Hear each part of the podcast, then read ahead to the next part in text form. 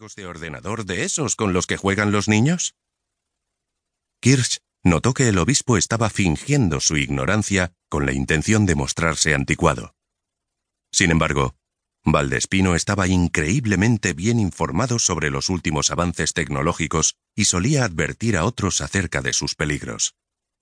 No, señor. En realidad, la teoría de juegos es un campo de las matemáticas que estudia patrones para realizar predicciones sobre el futuro. Ah, sí. He leído que hace unos años predijo usted una crisis monetaria europea. Aunque nadie le hizo caso, usted inventó un programa informático que evitó que la Unión Europea se fuera a pique. ¿Qué fue lo que dijo? A los 33 años, la misma edad que tenía Jesucristo cuando resucitó. Kirsch se encogió de hombros. Fue una analogía desafortunada, monseñor.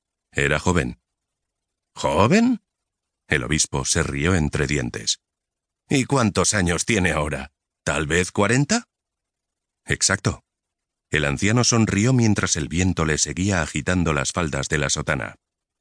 Bueno, se supone que los humildes han de heredar la tierra, pero en vez de eso ha ido a parar a los jóvenes, a los expertos en cuestiones tecnológicas, a aquellos que prefieren contemplar pantallas en vez de sus propias almas. Debo admitir que nunca hubiera imaginado que tendría alguna razón para conocer al joven que lidera este cambio. Si no me equivoco, lo llaman a usted profeta.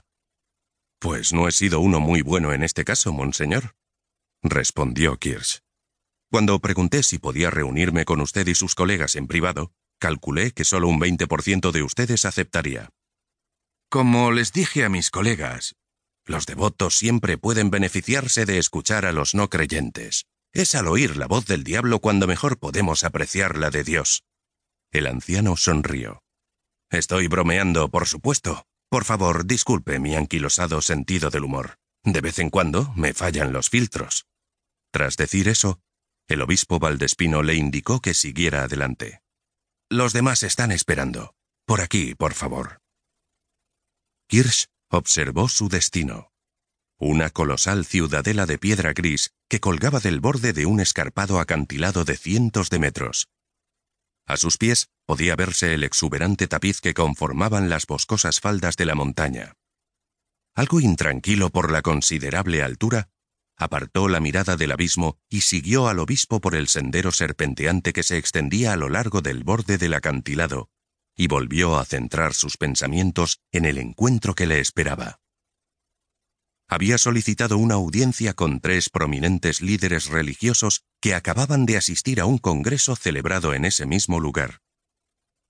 El Parlamento de las Religiones del Mundo. Desde 1893, cientos de líderes espirituales de casi 30 religiones del mundo se reunían cada pocos años en una localización distinta para disfrutar de una semana de diálogo interreligioso. Entre los participantes había una amplia selección de influyentes sacerdotes cristianos, rabinos judíos y mulás islámicos de todo el mundo, así como puyaris hinduistas, bhikkhus budistas, sacerdotes jainistas, sikhs y demás clérigos. El objetivo del Parlamento consistía en cultivar la armonía entre las religiones del mundo, construir puentes entre distintas espiritualidades y celebrar los puntos de encuentro de todas las fes. Una noble intención, pensó Kirsch, a pesar de considerarlo un ejercicio completamente vano. Una búsqueda sin sentido de correspondencias aleatorias en medio de un variado surtido de ficciones, fábulas y mitos antiguos. Mientras el obispo Valdespino lo guiaba por el sendero, Kirsch echó un vistazo por la ladera de la montaña y no pudo evitar un sardónico pensamiento. Moisés ascendió una montaña para aceptar la palabra de Dios. Yo, en cambio, he ascendido otra para hacer lo contrario. Si bien se había dicho a sí mismo que su motivación era ética, era consciente de que una buena dosis de presunción también alimentaba esa visita. Se moría de ganas de sentir la satisfacción de estar sentado cara a cara con esos clérigos y pronosticar su inminente ocaso. Tuvisteis vuestra oportunidad de definir nuestra verdad.